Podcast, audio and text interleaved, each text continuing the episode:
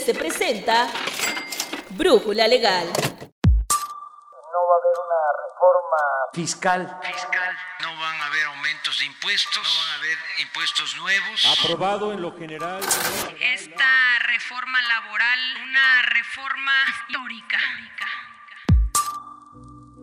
Al parecer, el pueblo bueno y sabio no es tan bueno cuando se trata en el cumplimiento de sus obligaciones fiscales, o al menos así lo ha dejado ver el SAT con sus nuevos dientes. La propuesta de reforma fiscal 2021 necesita una total atención, pues su contenido te impactará a ti como contribuyente. En este capítulo de Brújula Legal abordamos la segunda parte de la entrevista a nuestra editora general de IDC, Herendida Ramírez. Yo soy Rodrigo Hernández López, quédate con nosotros.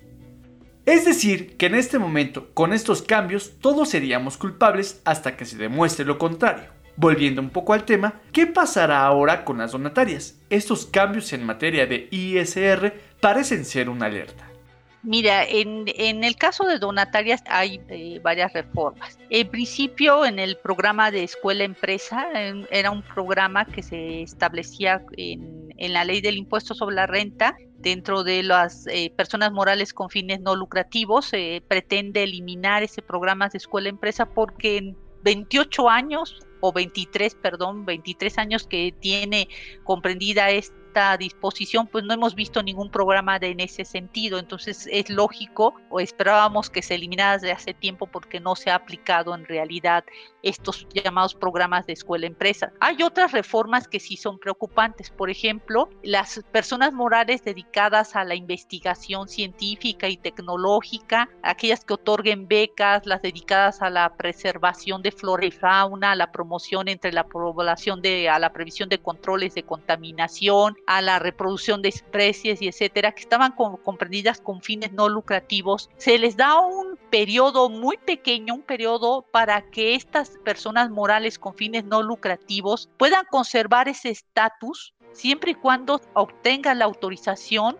como donatarias autorizadas. Para ello, en las disposiciones transitorias señala que tienen hasta el mes de diciembre para obtener la autorización en ese sentido. Para quienes son donatarias autorizadas, saben perfectamente que para poder obtener una autorización como donataria autorizada, el fisco tiene un proceso bastante largo, se requieren muchas autorizaciones, se requiere reunir muchos requisitos, por lo que la mayoría de estas empresas que estén en estos supuestos van a terminar ya no estando en el capítulo de personas morales con fines no lucrativos e irse al título segundo de la ley del impuesto sobre la renta. Eso implicará para varias la desaparición total porque estar dentro del título 2 del impuesto sobre la renta implica cargas fiscales muy importantes y financieras que estas empresas, principalmente que no tienen un fin de lucro, no pueden cubrir la exposición de motivos señala que hubo un abuso de estas figuras y que se ha disfrazado casi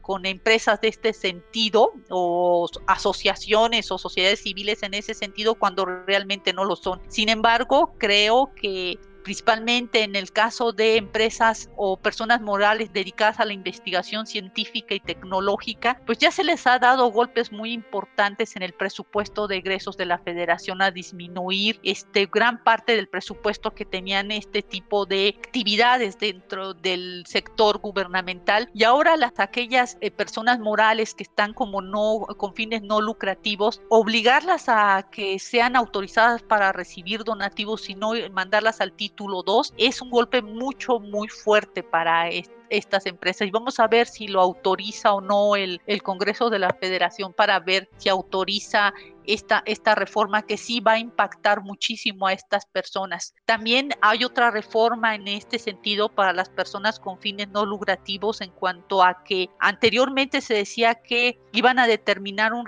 remanente cuando eh, no reunieran sus, eh, sus operaciones los requisitos fiscales para ser deducibles. Con la propuesta de reforma se establece que no solo deben de reunir eh, los requisitos para hacer deducibles sus gastos, sino también deben reunir los requisitos que para efectos se señalan para el CFDI, que si reunir comprobantes fiscales digitales por Internet y que estos comprobantes reúnan todos los requisitos que establecen eh, las disposiciones de Código Fiscal 29, 29A y las reglas de resolución miscelánea. Si no reúnen este requisito, pues el remanente van a, van a considerarse que determinan un remanente distribuible ficto y se van a ir una tasa hasta del 35% porque ellas irían al capítulo de personas físicas. Eso también es muy importante que lo consideren las donatarias y en, en general las personas morales con fines no lucrativos porque tienen un alto riesgo de causar un impuesto muy alto. Estas donatarias también cuando se liquidan tienen que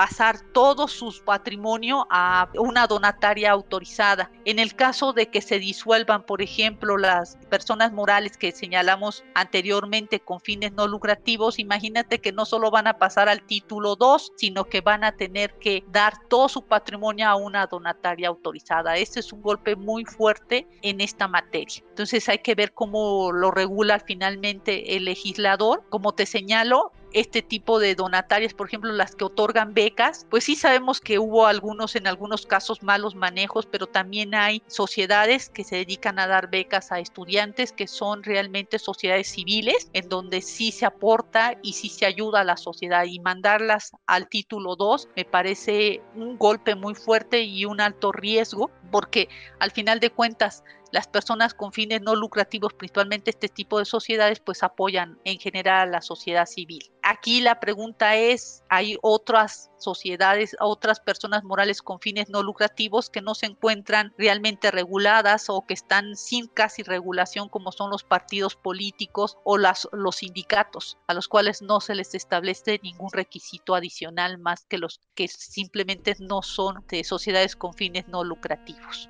Aquí hay algo que me gustaría saber. Existen sociedades de todo tipo, incluso hay asociaciones religiosas y de asistencia médica. ¿También deben estar alerta? Sí, mira, no todas las sociedades van a, se les establece esta condición. Te había señalado que son investigación científica, tecnológica. Hay otras sociedades que prestan servicios, por ejemplo, como las que tú mencionas, las cuales no hay ninguna propuesta de cambio, pero es evidente como lo hemos estado viendo, que el Estado ya observó o el SAT ya observó que muchas de estas sociedades con fines no lucrativos realmente no realizan funciones de carácter social, sino que eh, diluyen los ingresos. Entonces hay que estar pendientes, las que realmente sí lo son, que sí realmente prestan este tipo de servicios a la sociedad, pues tienen que regularizar toda su función administrativa para que vean que realmente están dentro de esas, dentro de esas situaciones. Las que no se encuentran, pues es evidente que ojalá el fisco ponga manos en el asunto y que ya no las deje de estar dentro de ese título porque nos afecta a todos en general a los contribuyentes. Sin embargo, cuando se hacen esas reformas tan generales, tampoco se pueden hacer tan particulares. Sí se tiene que respetar los derechos de este tipo de sociedades porque en algunos casos puede ser retroactivo, puede dañar el patrimonio y derechos adquiridos ya de este tipo de sociedades y resulta contraproducente realizar este tipo de reformas. ¿Qué pasa, por ejemplo, con las medidas que se pueden implementar hacia las plataformas electrónicas? Ahora podemos observar más atención por parte de la autoridad. Mira, realmente se empezó a, a regular bien bien las plataformas electrónicas este año y más que a las plataformas a quienes utilizan estas plataformas electrónicas para otorgamiento de uso goce o para prestación de servicios o para la enajenación de bienes. Si bien se hicieron reformas a la ley del IVA, tuvo que acentuarse mucho varias de los procedimientos que iban a utilizar los contribuyentes de plataformas electrónicas a través de reglas de miscelánea se sacaron una serie de reglas de misceláneas, se estuvieron corrigiendo durante todo este año las reglas para que éstas pudieran quedar un poco más claras. Hoy con la reforma a la ley del IVA se hace otra énfasis en unas puntualizaciones a las plataformas electrónicas que no van mucho hacia una reforma, sino por, eh, por ejemplo, hay unos puntos que hay que resaltar, por ejemplo, lo que son los mercados de pago. Por primera vez se va a regular a PayPal y a todas estas empresas de pagos que se encuentran en otros países y que prestan los servicios también aquí en México para que se efectúen una retención al 100% del impuesto al valor valor agregado. Esto no estaba regulado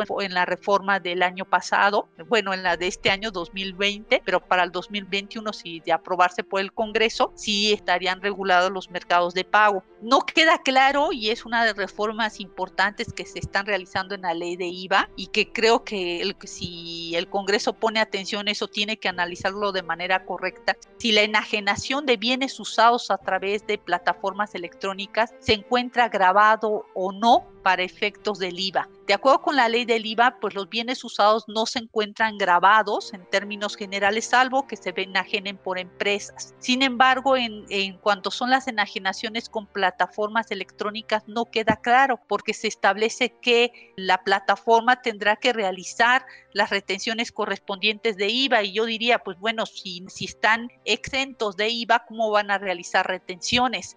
Entonces, como la, la disposición quedó muy ambigua, entonces te tiene que hacer el ajuste correspondiente a efectos de que al contribuyente le quede claro si la enajenación de bienes usados va a estar grabada para efectos del IVA en plataformas electrónicas. Esas son básicamente, creo que los dos puntos que se están destacando de las plataformas electrónicas. Todavía no llegamos a la regulación en sí de las plataformas, es decir, de las empresas estas extranjeras que nos prestan estos servicios, porque a nivel internacional, pues no han llegado a acuerdos con la OCDE y menos con ahorita con la pandemia sobre cómo a nivel internacional se van a regular estas plataformas. Se ha regulado o se ha grabado a los usuarios de estas plataformas, pero no en sí a las plataformas electrónicas. Eso es una reforma que se espera se haga vía acuerdos internacionales porque si no, no va a funcionar.